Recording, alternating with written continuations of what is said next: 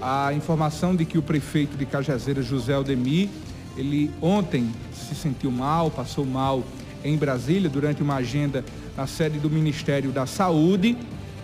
Ontem ainda a gente trouxe no Diário do Sertão de que o prefeito precisou ser transferido para o Sírio Libanês, em São Paulo. E a deputada estadual, doutora Paula, agora há pouco, há cerca de uma hora, a deputada, através das redes sociais, divulgou uma mensagem que atualiza o estado de saúde do prefeito José Aldemir. De acordo com a doutora Paula, Zé Aldemir está internado no Hospital Sírio-Libanês.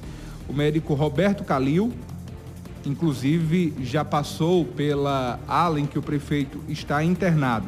Segundo a doutora Paula, Zé Aldemir está com pneumonia. Vai ficar internado durante três dias para tomar medicação injetável.